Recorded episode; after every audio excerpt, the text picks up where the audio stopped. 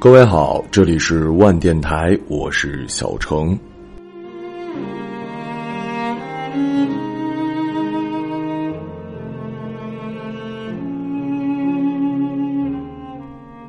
前几天在家无聊，又看了一遍冯导的电影《芳华》。上一次看的时候还是在电影院里，当时印象最深的便是最后的那一个画面。只剩下一只手的刘峰和何小平，落寞的坐在绿色的长椅上，看着夕阳。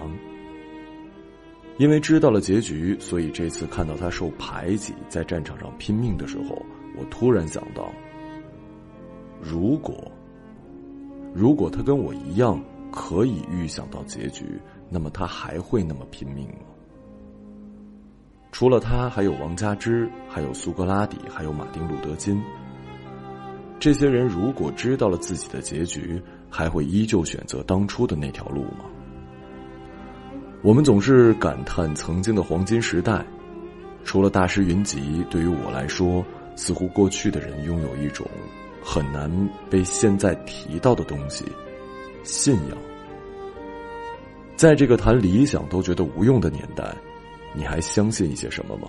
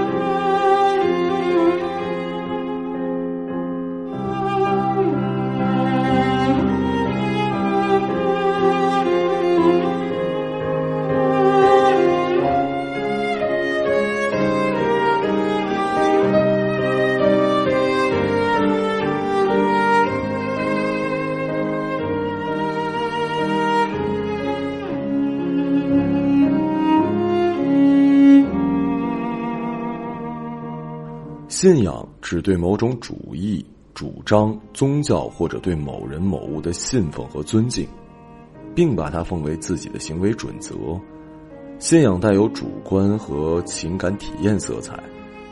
哲学家定义的信仰是一种强烈的信念，通常表现为对缺乏足够证据的、不能说服每一个理性人的事物的固执信任。这是一种很玄的东西。他没有什么方法论可以证明其真实存在，但有人却对此一直深信不疑。这可能跟我们这代人一开始受到的教育不太一样。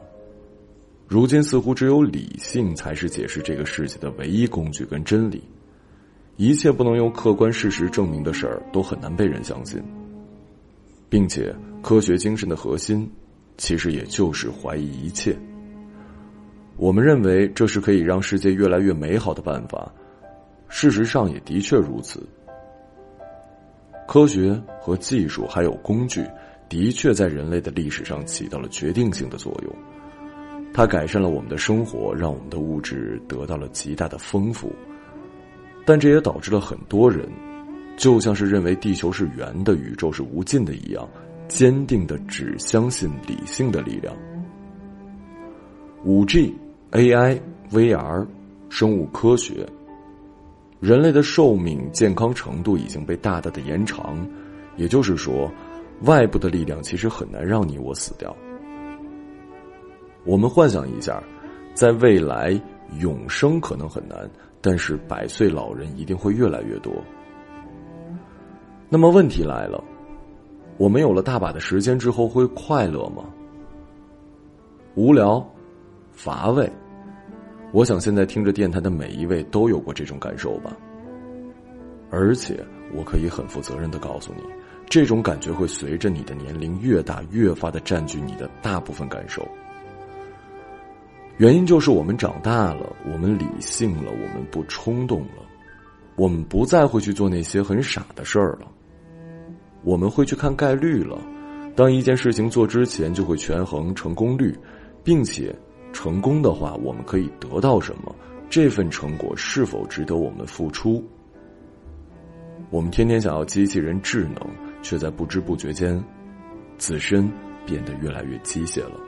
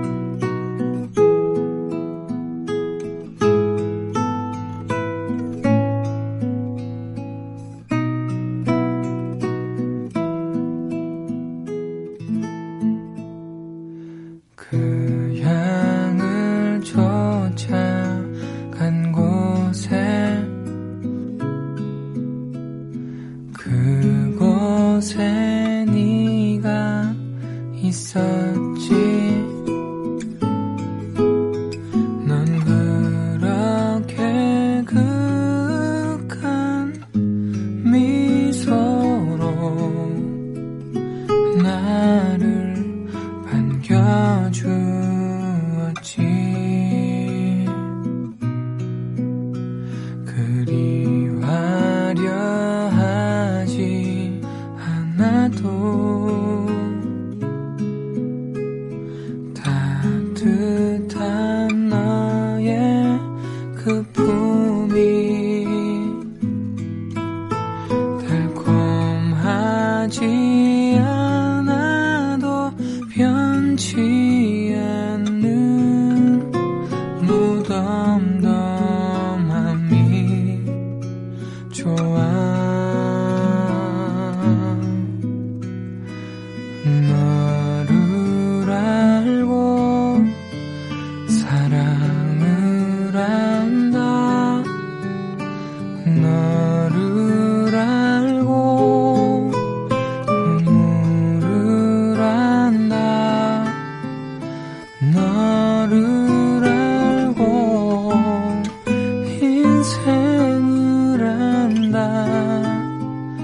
那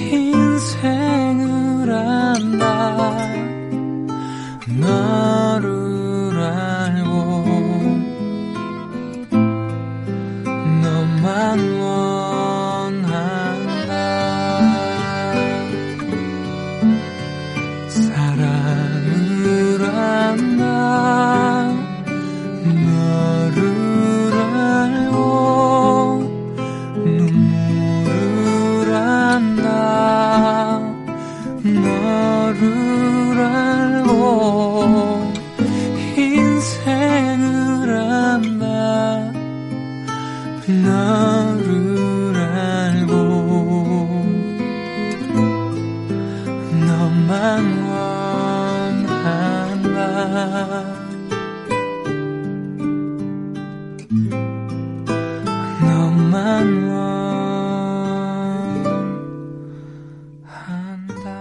我一直觉得自己是一个很有理想的人。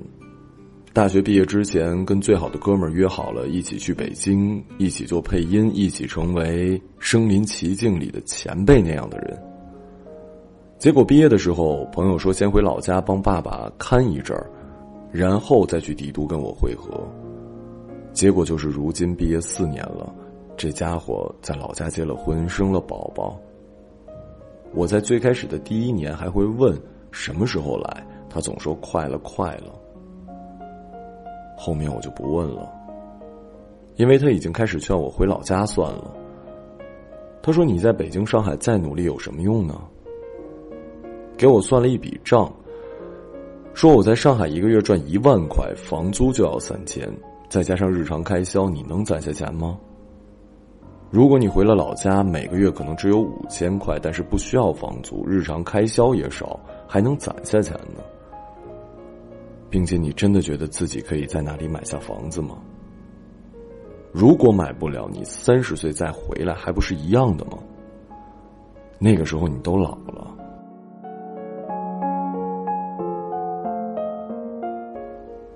我真的觉得生活太强大了，愣是把一个高考数学比我还差的艺术生改造成了会算账的人了。我跟他说，只要我们努力，还是有机会的。结果他又给我算了一笔账，具体的我已经记不清了，反正就是把最好的结果都算进去，我也不可能在一线城市过得更好。打那之后，我就再也没有跟他聊起过这件事儿。因为他已经打心眼里不相信自己，不相信理想了。当一个人用理性的方法论和你讨论感性的事儿的时候，我觉得这个不科学。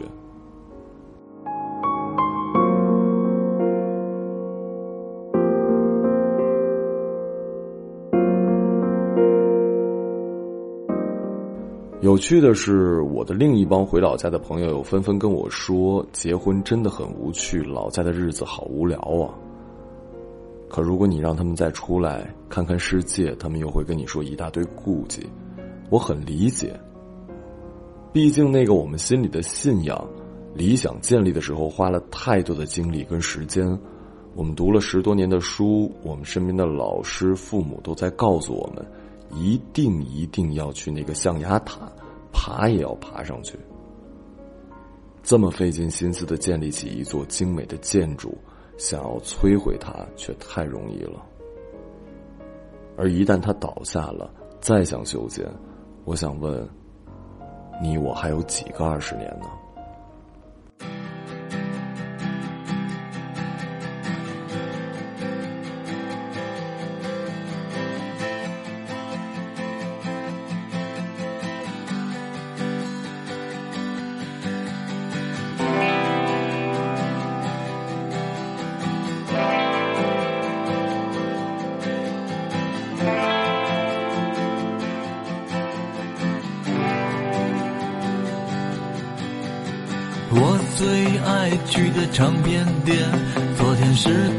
的最后一天。曾经让我陶醉的碎片，全都散落在街边。我最爱去的书店，它也没撑过这个夏天。回忆文字流淌着怀念，可是已没什么好怀念。可是你曾经的那些梦，都变得模糊，看不见。那些为了理想的战斗，也不过为了钱。可是我最恨的那个人，他始终没死在我面前。还没年轻就变得苍老，这一生无解。没有我的空间，没有我的空间，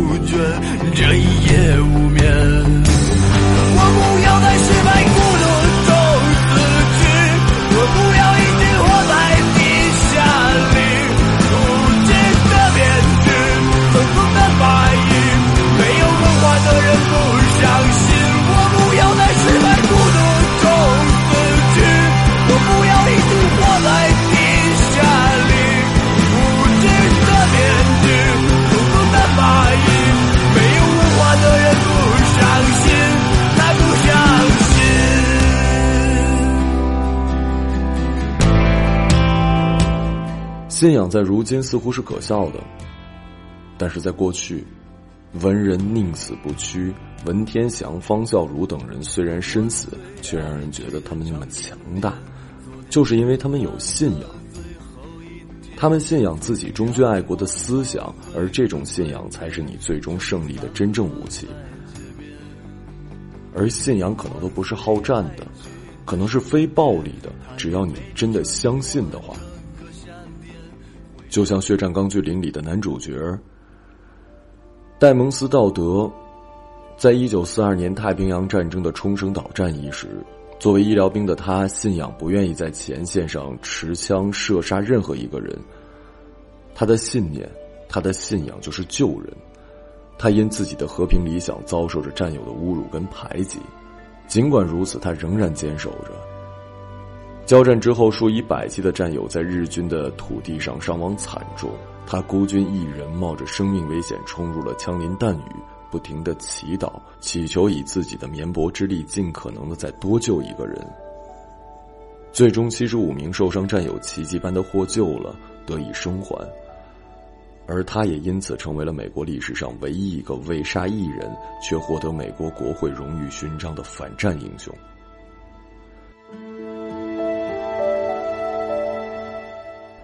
苏格拉底说：“所有人的灵魂都是不死的，但政治者的灵魂将是永垂不朽的。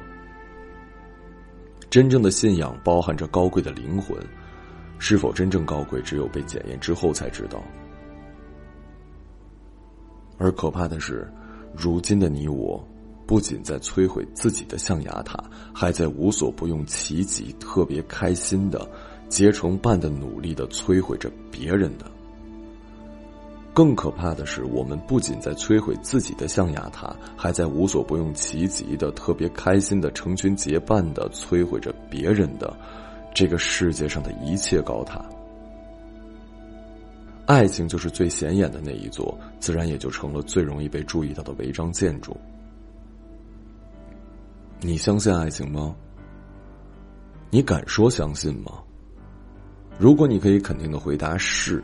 那我真的真的要恭喜你了，然后提醒你，一定要小心的守护着这座塔，因为有很多人在试图在你不留神的时候拆除它。原因是什么呢？原因是他们没有了，你凭什么还有呢？我的心里一片草原，就你凸出来一块我不拆你，我不毁你，我毁谁呀？有信仰的人会妥协，但是不会屈服。《肖申克的救赎》主人公安迪是一个有信仰的人。自从进了肖申克之后，看似想要在监狱干出一番事业，到后来才发现，他从来就没有放弃过逃狱，把自由当成了自己的信仰。在狱中，他为自己做好了一切准备，表面妥协，却从未向命运屈服。在他钻了下水道，从监狱逃出去之后，终于获得了真正信仰的自由。瑞德曾经告诉安迪，要用这个小锤子挖通肖申克是一辈子都不可能完成的事儿，但是安迪只用了十年，这就是信仰的力量。对自由的信仰让安迪一开始就决定要出去，而且是一定要出去的。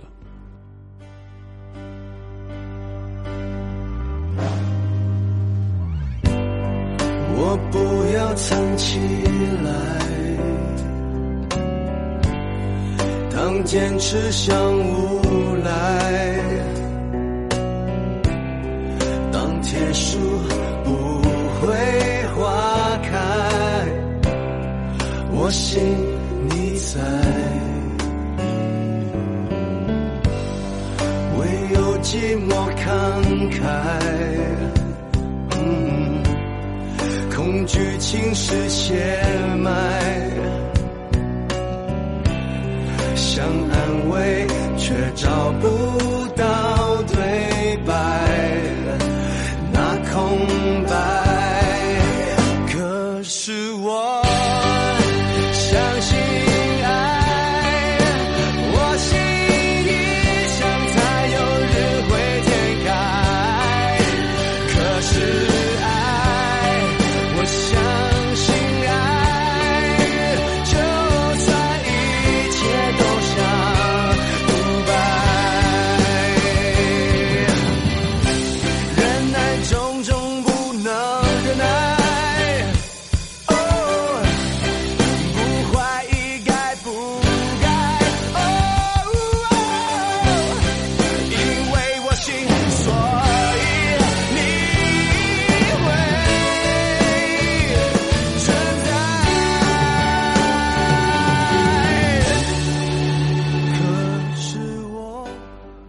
另外，其实想到做这期主题的原因，是因为前一段时间看了一部电影，名字叫做《冈仁波齐》。故事讲述的是普拉村村民尼玛扎堆在父亲去世之后，决定完成父亲的遗愿，带着叔叔去拉萨和神山冈仁波齐朝圣。时正马年，正好是冈仁波齐百年一遇的本命年。小村里很多人都希望加入尼玛扎堆的朝圣队伍。这支队伍里有即将临盆的孕妇，有家徒四壁的屠夫，有自幼残疾的少年。每个人都有着不同的故事，也怀揣着各自的希望。为了去冈仁波齐，这支十一人的队伍踏上了历时一年、长达两千多里的朝圣之路。这十一位朝圣者。走几步就磕一个头，拖拉机拉着辎重压队，每天只能走几公里，晚上扎帐篷过夜。天气晴朗的时候还好，遇到雨雪天气更加艰难，而遇到积水路段，朝圣者也要趟水磕过去以示虔诚。这一路，朝圣者们磨破了不知多少双鞋，多少条围裙，到最后每个人身上都破破烂烂，形若乞丐。有人可能不理解。何苦要这样呢？而我却记得电影里有这样的一个桥段：一行人一路磕着长头，遇到了老藏民，他指出其中一个人不能戴着红色的头巾，并且告诉他们：你们磕头的时候，首先想到的不是为自己祈福，而每一个头最开始都应该是希望天下的人平安喜乐。听到这句话的时候，我真的。感叹这是一种怎样的信仰，真正的大爱吧。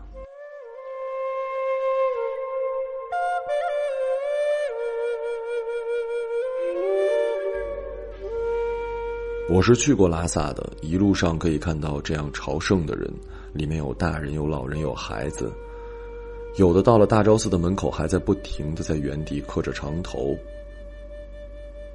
我作为一个汉人，其实不是很理解，直到听到一个老藏民的话，说他们这么做实际上是在用身体丈量自己跟佛祖之间的距离，所以一点儿也不能马虎。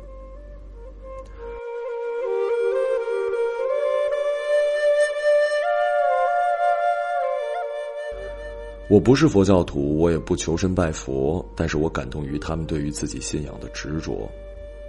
几年的时间花在磕长头上，浪费时间吗？那么什么才叫善待时间呢？马云、比尔盖茨的时间才是有用的吗？磕长头浪费的话，那么我们每天上班玩手机，看着明星的八卦就不是吗？他们还有一个习俗，就是会捡路边的石头做成一座小石塔，叫做玛尼堆。对山神表示崇敬之意。每天一块石头就等于念了一遍经文，石堆堆的越高，朝圣者离天界的神旨就越来越近。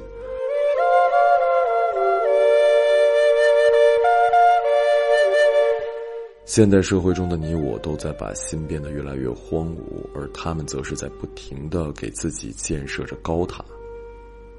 你在躲避什么？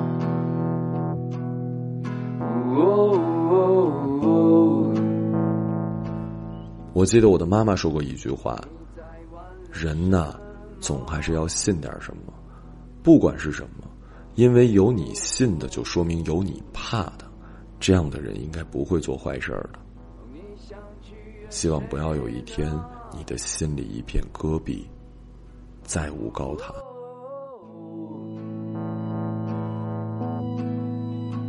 你曾经下跪这冷漠的世这里是万电台，我是小程。时间不早，今天你好。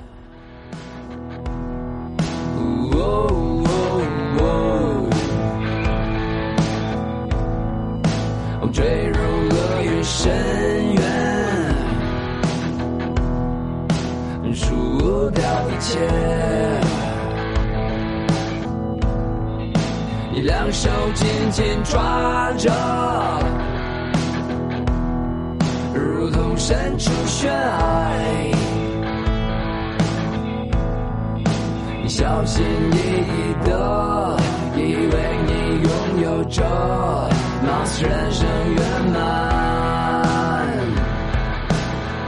能不能这一轮开你的手？敢不敢这一方坠落？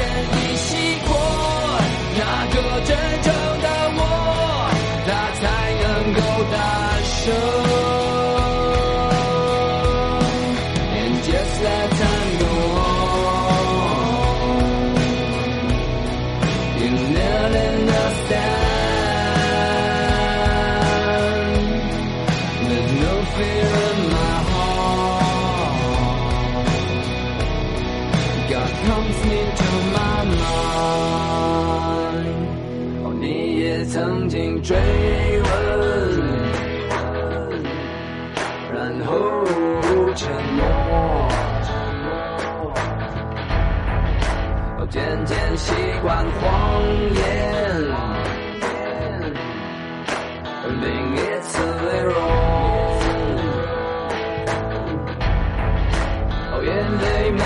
草原。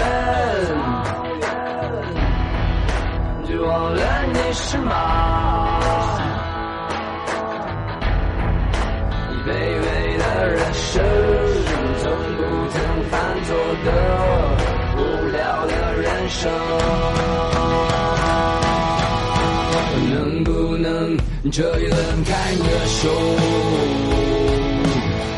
敢不敢这一方坠落？